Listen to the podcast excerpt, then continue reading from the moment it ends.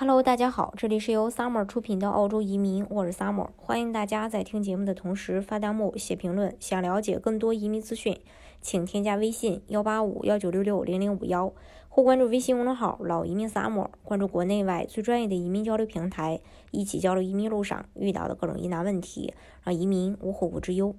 那因为疫情的影响，其实很多人就普通人士是没有办法入境澳洲的。但是目前，除了澳洲永久居民或者公民以外，只有三类人群是可以申请豁免的。呃，第一就是澳洲永居或公民的配偶；第二，澳洲永居或公民的子女；第三，澳洲永居或公民的法定抚养人。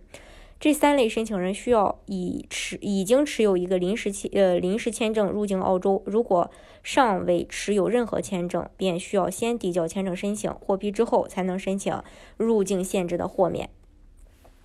嗯，另外呢，移民局新增了部分学生也可以申请入境或呃入境这个澳洲。如果你是呃医学、牙科、护理及医疗健康相关大学课程，并且是最后一年的学生，提供证明并显示接下来两个月内开始在澳洲医院或医疗机构实习，就可以获得入呃有这个可以获得入境的豁免。除了留学生以外。呃，还有一些人群也是可以申请入境豁免的。一，呃，应澳大利亚政府和州或领地政府当局邀请旅行的外国公民，目的是为了协助新冠疫情的应对工作。二，在澳大利亚州政府或领地政府当局的支持下进入澳大利亚符合国家利益的外国公民。三，提供关键或专业医疗服务，包括空中救护、医疗后送和运送关键医疗用品。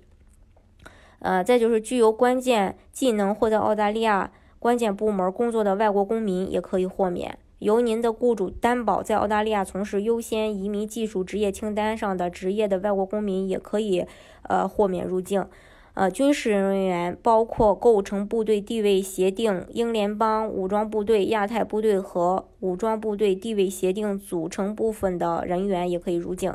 还有，在寻求安全避难所的相关国家或领土政府的支持下，因重新安置或安全原因而在最近的指定港口寻求安全港的船只上的居住的人；还有，在澳大利亚相关州或地区政府卫生部门和教育部门的支持下完成十二年级和十二和十一年级的学生；还有就是出于同情和令人信服的原因，也可以豁免入境。所有申请人必须在旅行前持有签证和澳大利亚旅行限制豁免。申请人可以在线申请豁免，并必须提供适当的证据来支持申请人的申请。如果证据不足，申请可能会被最终确定不再考虑。另外，呃，还有十七个职业也可以豁免。